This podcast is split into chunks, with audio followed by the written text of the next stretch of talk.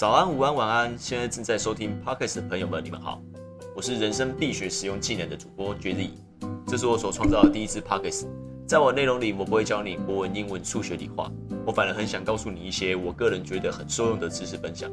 呃，打个比方好了，面对主管的刁难，我应该怎么解决？同事间的小圈圈，我应该加入他们吗？我如果被欺负了，我可以使用什么样子的法律诉讼？租房子的时候，我应该要注意哪一些合约的一些细节内容？好，我该怎么交到女朋友这种问题？但我更想告诉所有的听众朋友们，分享一些我所遇到的人生状况以及我的解决方式。我更希望听众朋友们能留下你们自己目前所遇到的情形，我可以给你们一些我的建议。那你在行走的过程中，可以多出一个选择或者是一个方向。呃，那如果你现在还是学生，相信你对未来的职业选择有一个蓝色构造图出现了，对吧？又或者你现在正处于心有余力而不足、惴惴不安，不知道明确的路该怎么走。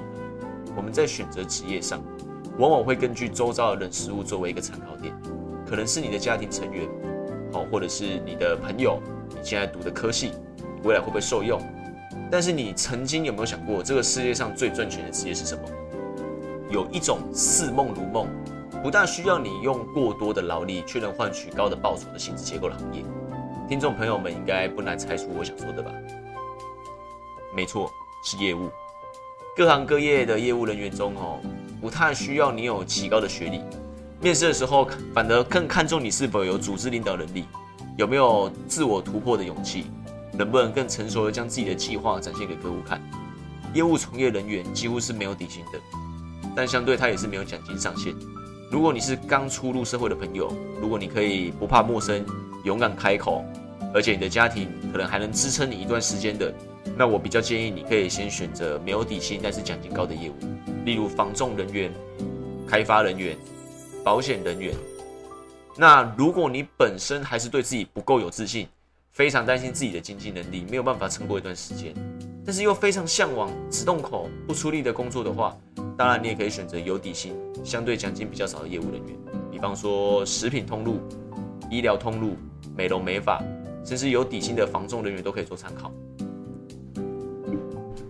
听众朋友们，你们觉得当一个业务是一件很困难的事情吗？我觉得不是，千万不要觉得你内心比较内向，不太好意思开口，还是说你面对客户啊、面对人的时候，讲话会有点语无伦次，有一点钝呆。我也不会跟你说，特别敢讲话的人，或者是特别敢陌生开发的人，就能成为顶尖的业务。千万不要忘记。会做人比会做事更重要的道理，寄生上游、阿谀奉承也是一种能力表现的。从事业务的第一天开始，我你要把自己当成一张白纸，你的上司主管说什么，我们就照做照听，什么都不用怕。好，当兵的时候有一句老话，呃，叫做“天塌下来总会有人为你撑着”。我们先撇开运气爆棚遇到好的上司那种。当业务的第一天呢，你很可能会遇到两种主管。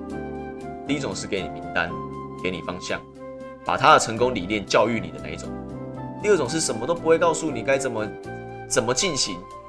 好，那听众朋友们，如果你是新进的业务好了，那你觉得哪一种主管会比较好？是教育你、给你爱与勇气、希望的，还是什么都不告诉你，让你自由发挥的那一种？相信各位心中哦，都属于自己的最佳解答。接下来，我想分享我遇到的状况以及我的解决方式，希望正在收听的你能从我的方法衍生出属于自己的经营模式。第一种，给你名单，给你方向，告诉你该怎么扣客的这种。当我的主管给了我的名单后，你就要马上知道客户的属性或是客户的共同点，都是从哪里开始延伸下去。我们从最基本的男女的比例、年龄的分布。职业大概是哪一种类型的？大概猜得出他们的年收入状况、月收入状况，可能会出现的场合、成交的比重、他的成交的年龄图、上一次消费的间隔时间等等。各位朋友哈，各位听众朋友们，分析能力是众多技巧里面你必须具备的一种。你得马上有词汇出现在大脑里面，并且带入词汇的关联性。听起来有一点点有一点虚幻。我我打个比方，如果你是保险业务人员，你要马上想到储蓄险等于年轻人，机车可能等于意外险、强制险，跑外送可能会联想到营业保险、医疗保险，生病实支实付。我们再再再再再更延伸一点点哦，再再接下去，呃，教会好了，保险跟教会如果连接的话，会有什么问题？组织人脉，组织人脉，那里面一定会有家庭成员嘛？家庭成员可能就有考虑到父母，父母的话，我们连下去可能有退休，哦，有后续理财，或者是寿险，或者是再再再深一点点，可能有到身故了。那假设你是防重人员，也是比较多人想要问的，因为这个比较难一点点。你可以有什么名词去做连接？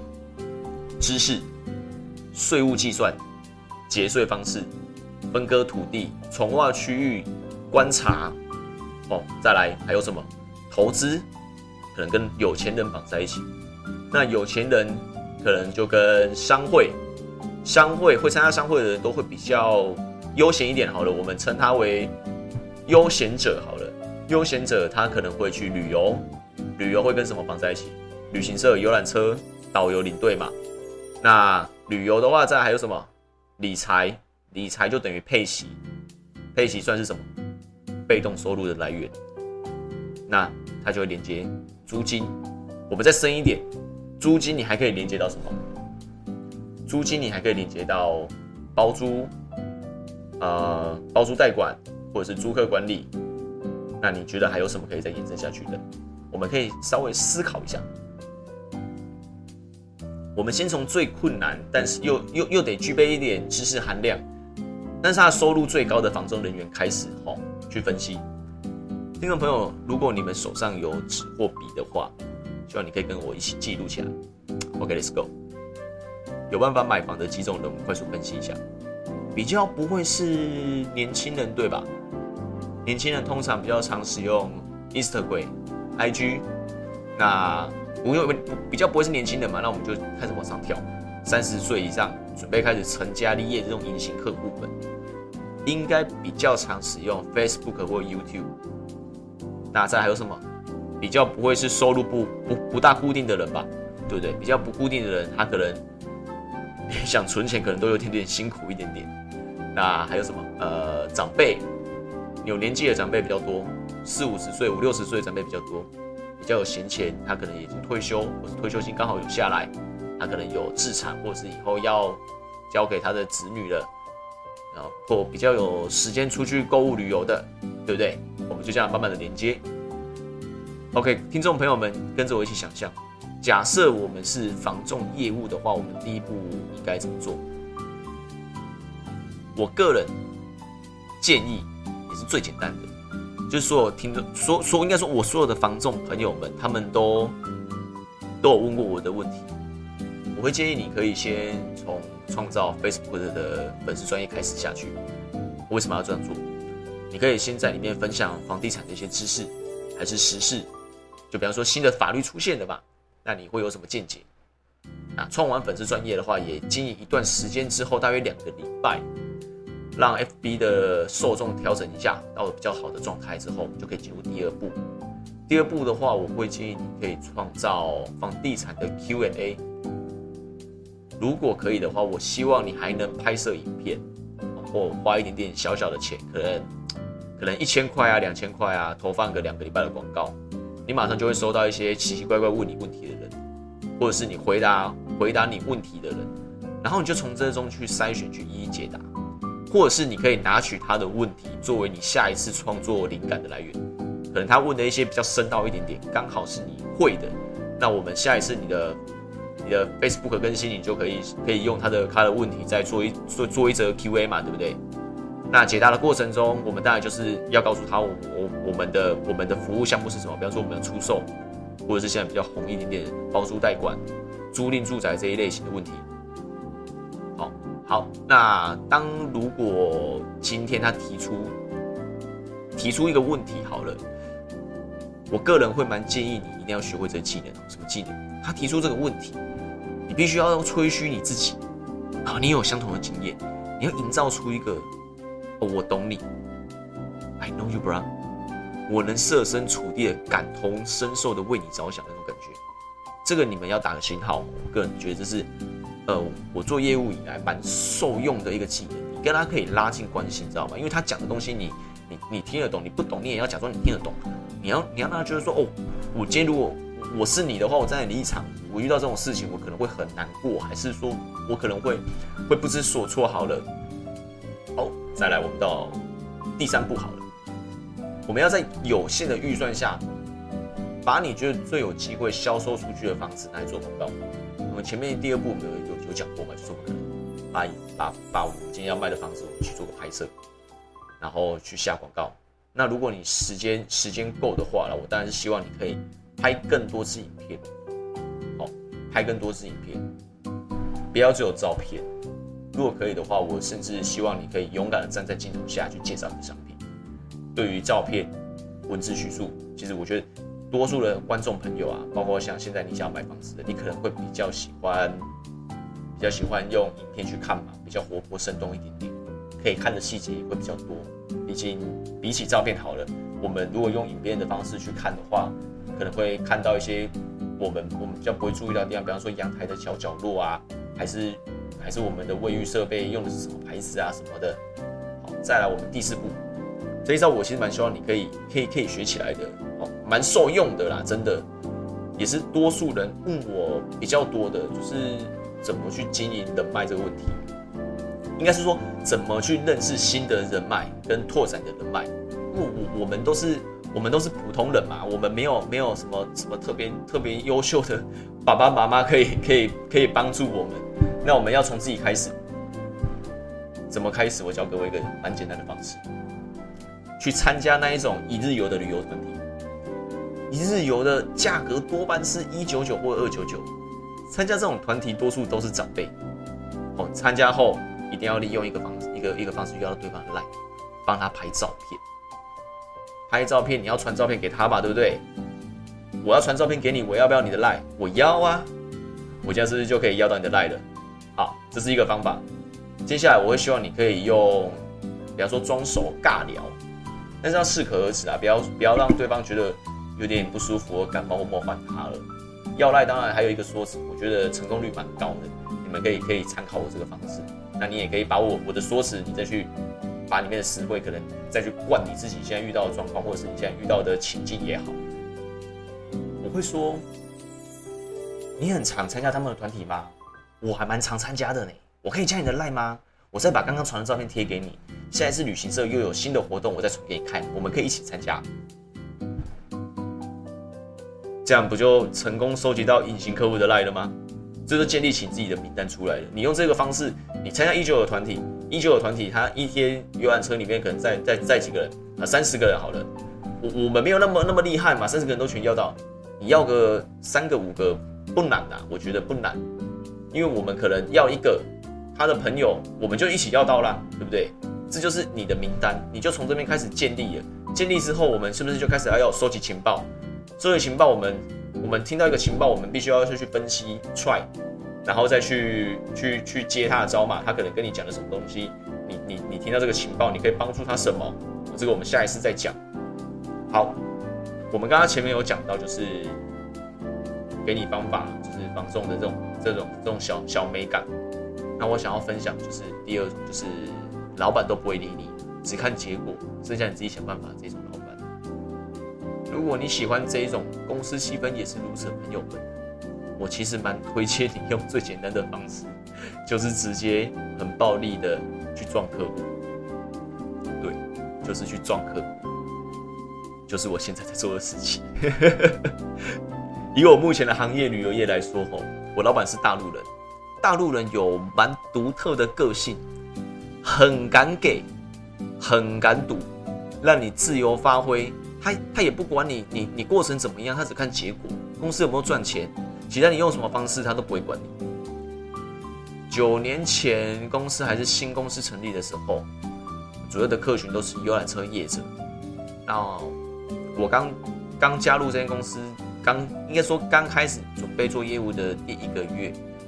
我必须要赶在早上九点，游览车都在休息站数量最多的时候到达，因为他们出游吧，游览车他们团体要出游，他们团体出游是怎样的？可能七点半他们集合接完客人，他们要开始不管往北或往南，他们会固定停，比方说西罗休息站、南投休息站这两个这两个站会蛮多蛮多游览车停的。那他们到这个站的时间大概都是在九点十点的时候，因为他们一定要尿尿嘛，游览车大概开两个小时，一定要让客人去尿尿。他们通常七点七点发车，开两个小时，中间给你停一下了，大概就是九点十点这个时候，他们一定要让客群尿尿。所以那个在在九点十点的时候，游览在那个休息站里面会有超多游览车，就是我的我的隐形客户，跟我还没有签过合约，户我还不认识我们公司的这些这些客户们。好，他们到的时候，我要开始我要开始一台一台的发发那个传单，然后一台一台的拜托他们，拜托他们，真的就是用真的就是用拜托，拜托他们可以。安排一点时间到我们观光工厂里面去做消费，然后我要还要厚厚脸皮啊，就是从他们口袋里面尽量尽量可以 可以要到他们的他们的名名片，对我就不停的这样收集收集名片到厚厚的三叠，每天哦每天快要到中午十一点结束的时候，我又我又要赶快再开车回到公司，然后再一通一通电话打电话去介绍。啊，为什么要这么赶？为什么我要我要 再赶到十一点，一定要到公司去打电话呢？因为那个时候游览车的团体要去吃午餐的，对，就是吃午餐。他们差不多十二点到一点这个过程，有好早一点的话，大概就十一点半到一点，一定会全部都吃完，就吃午餐的嘛。那这也是客户比较有时间可以接我电话的时候，所以我都要尽量赶在十一点的时候，我要冲冲回公司开车，就从南头休息站好了。或者是古坑休息站好了，又可能冲冲冲冲回公司啊。我们公司在高雄，对，然后或者又去打电话，然后就去不停的、不停的拜托，又还是一样不停的拜托，去收集一些愿意让我去拜访的公司，然后就是把它整理成一个名单，然后可能再安排个几天啊，我们我再去每一个县市，因为这种行业全台的县市都有，每一个县市都有旅行社，所以我要。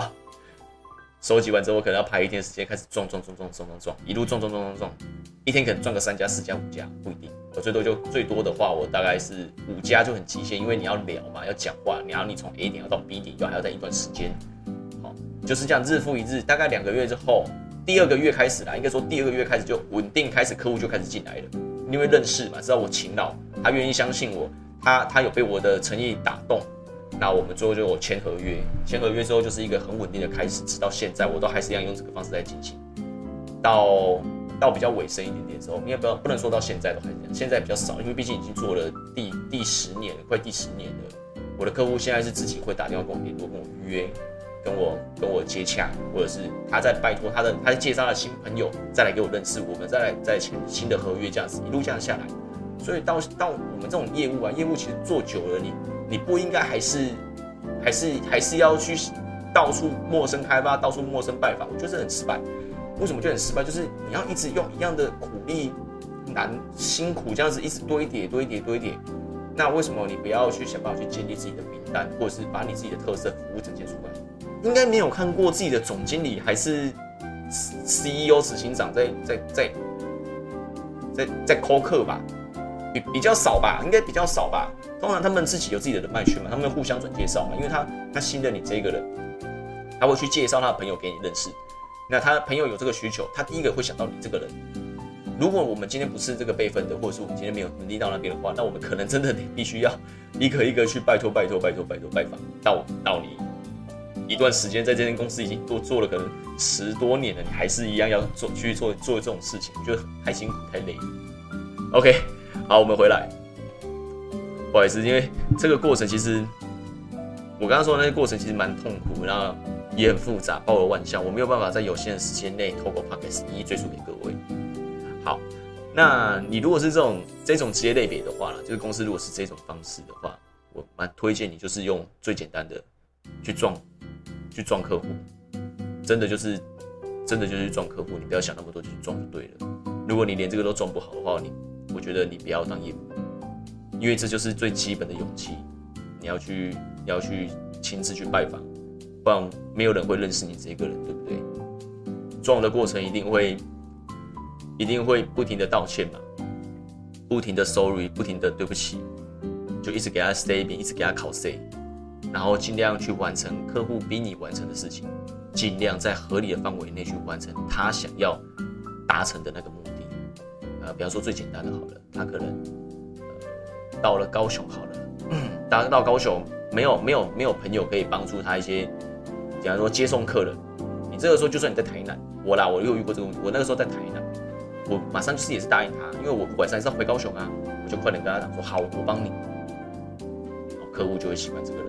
他觉得你可以完成他他没办法完成的事情，你应该说你帮他解决了一个难题，你知道吗？所有人都是一样，你今天你今天被人家帮助了，他解决你，他帮你解决这个很困难的一件事情之后，他会记得你的好。每个人都是一样，每个人都是如此，不会因为你们当时是还没有建立起那个那个那个叫什么关系，互利关系啦。我不会从你这边赚到好处，他也不会从我这边赚到好处的情况下，我就等于有点像是免费的帮你这个忙，我帮助了你的。那我觉得这是，这是一个会会形成一个很好的良性循环。我觉得大家一定要尽量去试啦，我觉得这是很好的方式。然后，OK，回来回来回来，再拉回来，讲的有点远，毕竟我已经过了快半个小时了。然后你绝对要记得，一定要加到客户的 line，这一点非常非常的重要。得到 line 或是联络电话，这就是一个无限的开始。在你要创造官方账号，就是 Light，因为官方账号可以群发讯息，它每个月有五百则免费的群发讯息的数量可以给你用。你在早期在开始刚开始在经营的时候，五百个这种免费的群发讯息是很够用的。你不要拿来发老人图哦，早安、晚安、午安那种图哦，不要哦，千万不要浪费这种东西，千千万万不要。那听众朋友们，我建议你怎么怎么样去要赖？我建议你可以这样跟客户说。我有一个官方账号，我都会在里面发布公司最新的活动，或是属于你更好条件的福利，我帮你加进去。好，各位听众朋友们，重点来了，呃，这是我自己个人的一个小秘诀，业务的秘诀之一，不要给客人决定权，决定权在业务的身上。什么意思？两个句子，我有一个官方账号，我都会在里面发布最新的活动消息。还有属于你们专属福利，手机借我一下，我帮你加进去。跟另外一个，我帮你加进去可以吧？问号，两个句子嘛，一个句子是使用句号，一个句子使用问号，这两个差异很大哦。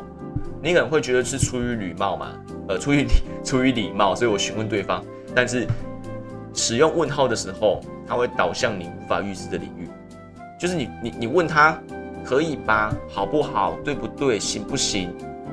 这会有好或不好，对或不对，可以或不可以这两种，这两种，这两种方式哦，这这这会很麻烦，因为事情会变得跟你想的完全不一样了。我今天我今天的目的是为了要你的 line，那我为什么不要强制一点点？强制一点点就是直接跟你讲说，你手机借我，我把你加进去，可以，不要害怕，绝对可以，因为他你他会觉得说不知道那是什么东西嘛，因为他说哦这个 line 很好用，我我在里面发一些官方呃不跟这个这这个 line 还不错啦，就是。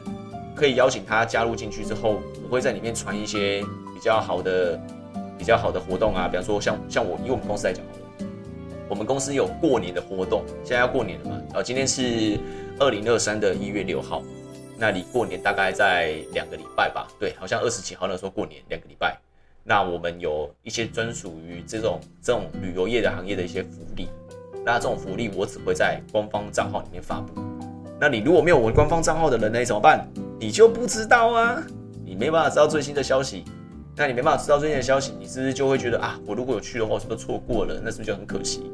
所以你要用一些小诱因，我个人觉得就是一些小诱因去吸引他去加入，但是就是不要让他去选择要不要加入这件事情，因为这事情会变得很复杂，你没办法没办法去预设了，你没办法去想出我接下来接下来要怎么办，你知道吗？这不是导致你自己还要再想更多补救的方式吗？那岂不是让事情偏离你自己的预想了吗？对不对？OK，各位停留在绝地播客的朋友们，今天的主题也准备结束了，请给我最后的两分钟，来快速了解一下今天所聊的重点是什么。第一，用最少的金额去参加廉价旅行团，透过传照片或是分享旅游行程的借口，去跟隐形客户们要到联络方式。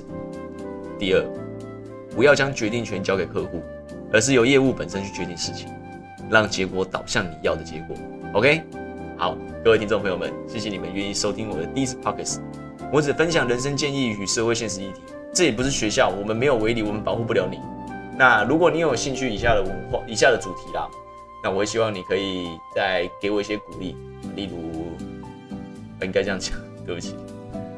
如果你有兴趣以下的主题，比方说客户应酬时的酒店文化，处人处事的贝贝嘎嘎，交到女朋友的第一步，我们要交女朋友之前，我们要先要保持着什么心态，要怎么去怎么去认识她，还是一些时事社会议题的分享，我都欢迎你可以留意我的最新动态。也希望你可以给我鼓肯定跟鼓励，也希望你能给我肯定跟鼓励。如果有众多的回响，我就会持续更新我的 podcast 或是我的 YouTube 频道。祝福各位一路顺畅，前途光明。谢谢。